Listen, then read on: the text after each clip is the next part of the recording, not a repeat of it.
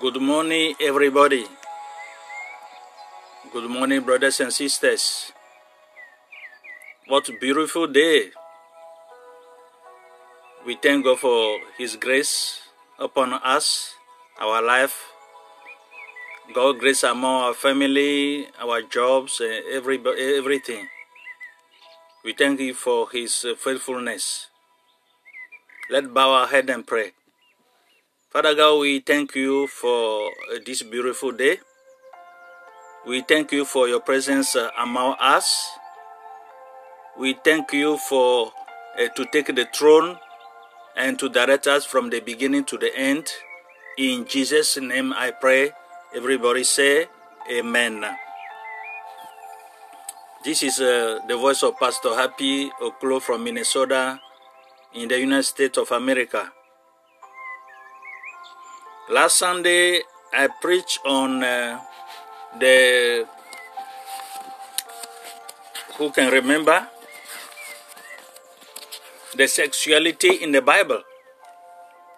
Yes, the sexuality in the Bible. And we have to avoid immorality in our life and to be holy in front of uh, our Lord Jesus Christ.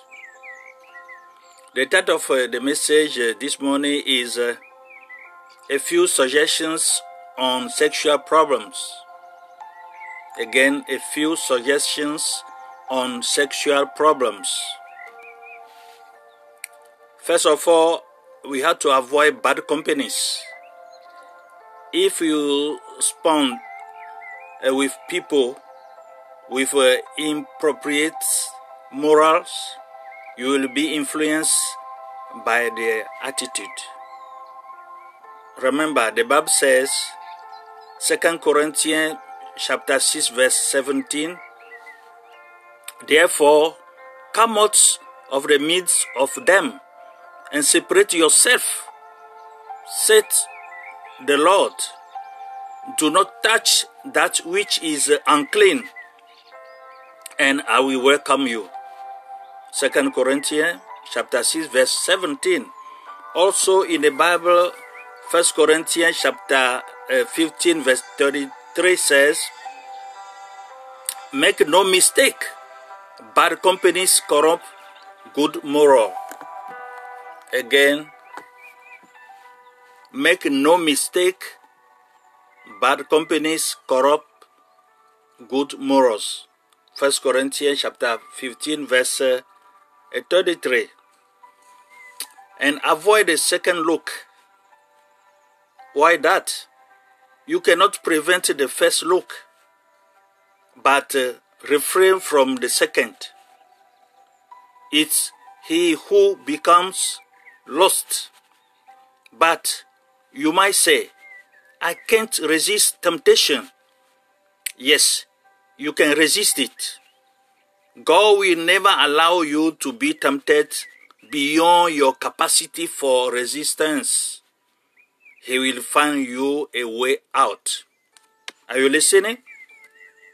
According to 1 Corinthians chapter 10 verse 13 quote, no temptation has arisen unseen, unseen, and God who is faithful will not allow you to be tempted beyond your strength, but with temptation, He will also prepare the way out of it so that you can bear it. According to 1 Corinthians chapter 10 verse 13. I think you are following me. If Christ lives, lives in your heart, you may well not give in to temptation. But if you are not a Christian, it is obvious uh, that your resistance is uh, in danger. You may have moral principles, but uh, they move quickly and then you give in. For the one who truly believes in the Lord Jesus Christ, there is a way to escape. It is the Holy Spirit who gives it. The third one, discipline your conversation. we must discipline, you must discipline your conversation. Turn to somebody and tell him, you must discipline your conversation. Good. Refrain from ov- obvious jokes and dubious stories. Be far away from some jokes and some uh, foolish stories. Be far away from that for those things. So take care of your clothing. Why Pastor Happy is talking about that? It's not me, but the Bible is advising you. It is before God that you must decide how to dress.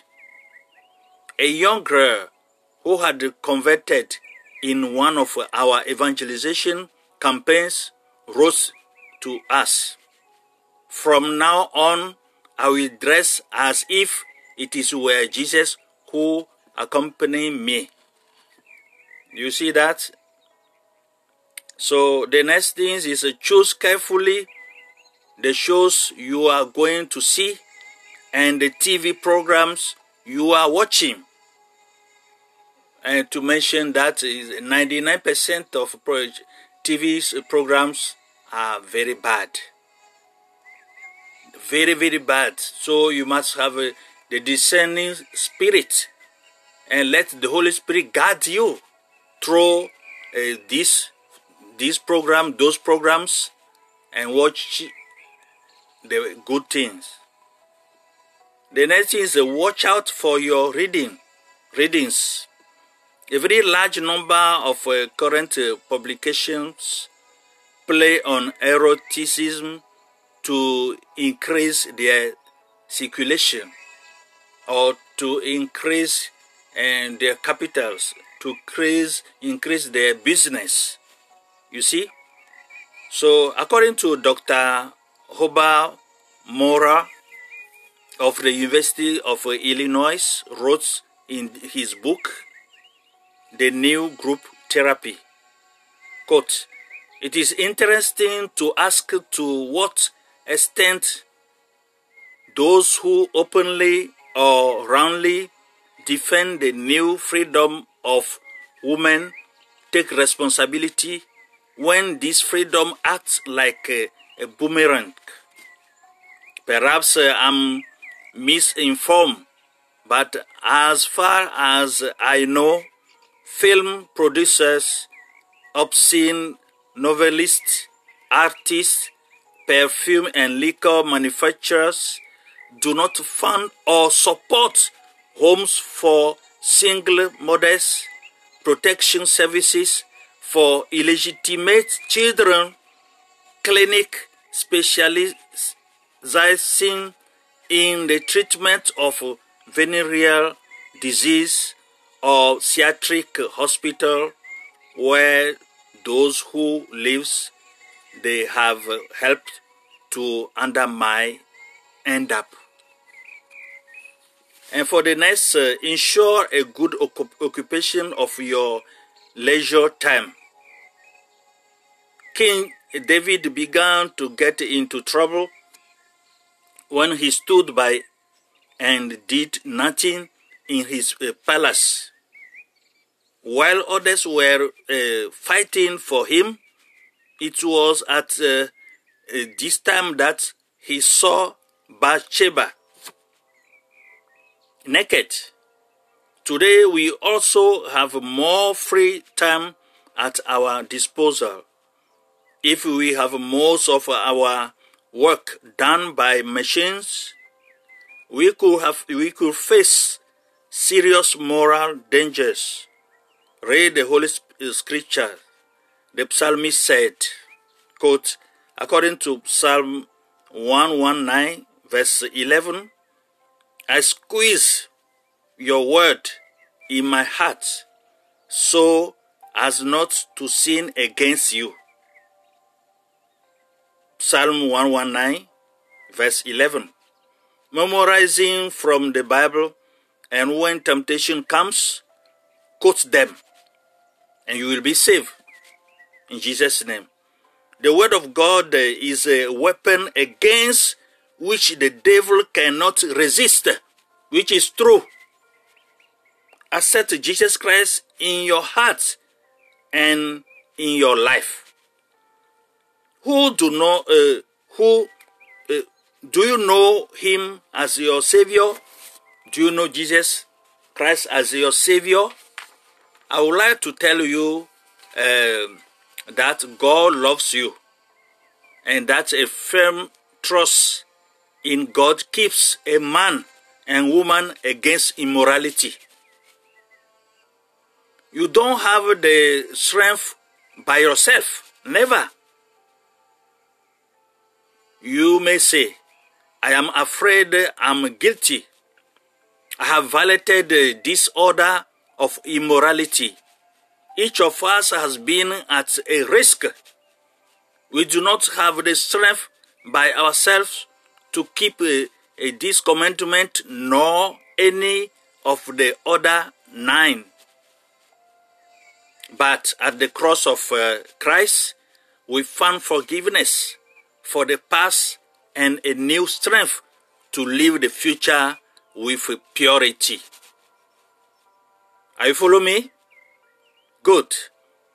Do you remember the sinful woman who wet Jesus' feet with her tears? Do you remember in the Bible?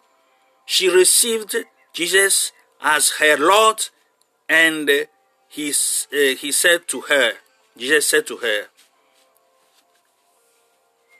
Luke chapter 7 verse 45 says, Thou hast not given me a kiss, but she, since I entered uh, with her, she has not ceased uh, to kiss my feet. Luke chapter 7, verse 45. He went to tell you uh, the same thing today.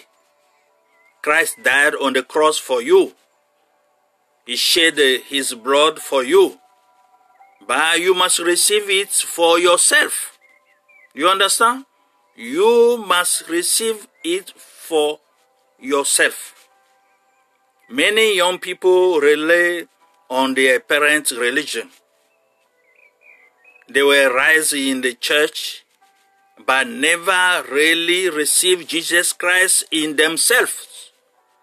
They are not sure they are ready to meet God. What should be done? One must approach Christ by faith, Jesus said. John chapter 3 verse 7 says, Do not be surprised that I said to you, you must be born again. You must be born again. He started that if man did not convert and become like a small child, he could not enter the kingdom of God. What does convert uh, mean? It's my, it means change. And what does convert mean? It means change. I want to change the way I live and my attitude. I want to let Christ have the first place from now on. That's what it means. Make sure not only that your heart is in good st- standing with God, but uh, that it is also consecrated, that is set apart. You must offer your body to God. We cannot be con- consecrated to God without giving Him our body too. Take your body, your hands, your feet, your whole being, and offer it to Christ.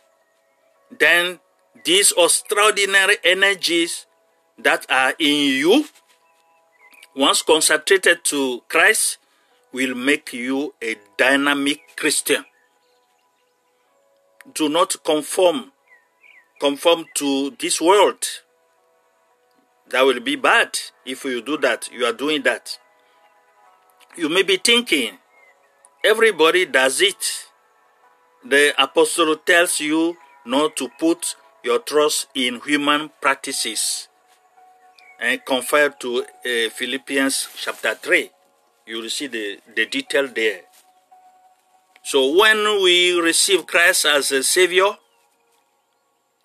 we have in us two nature, two nature, uh, the nature of uh, the flesh that is still present, still present, which is true. You see, and the new nature that God gives us a true generation.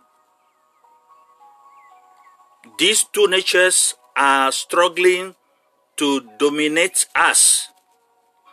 The Bible tells us that we must hand over all that we have, all our bodies, to the Holy Spirit so that He can dominate us at every moment of the day.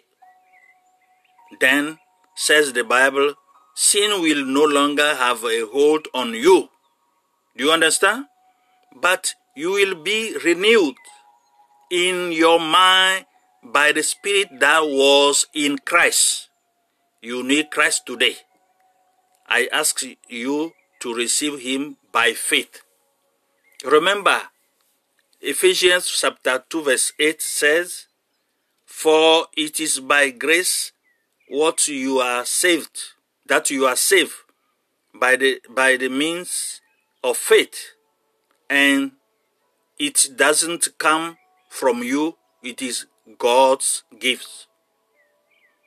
Romans 5, chapter 5 verse 8 says, But God proves his love for us in that when we were still sinners, Christ died for us. According to Hebrews chapter 11 verse 1, quotes, By faith is a firm assurance of the thing we hope for, a demonstrations of those we do not see. I think this is a time to think about this message and remember the title A Few Suggestions on Sexual Problems. We cannot, you, we cannot survive or you cannot survive without uh, Christ in you. And the Bible suggests you can receive Christ right now by faith through prayer. Prayer is talking with uh, God. That is the meaning of prayer.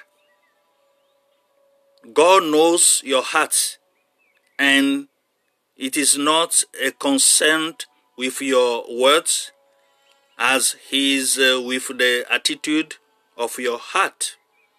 The following is a suggested prayer. Prepare yourself to invite Christ in your heart right now. This is a suggested prayer. Listen very well. Lord Jesus, I want to know you personally. Thank you for dying on the cross for my sins. I open the door of my life and receive you as my Savior and Lord. Thank you for forgiving me of my sins and giving me eternal life. Take control of the throne of my life. Make me the kind of person you want me to be. Does the prayer express uh, the desire of your heart? If it does, pray this prayer right now. Follow me. I will go slowly and you can pray. You are talking to your God. And prayer is a, a talking with God. So not with me, but with your God. Concentrate yourself right now. You, you who are listening to me, go after me. Lord Jesus, I want to know you personally. Thank you for dying on the cross for my sin. I open the door of my life and receive you as my Savior and Lord. Thank you for forgiving me of my sins and giving me eternal life. Take control of my throne of uh, my life. Make me the kind of uh, uh, person you want me to be. In Jesus' name I pray. Amen.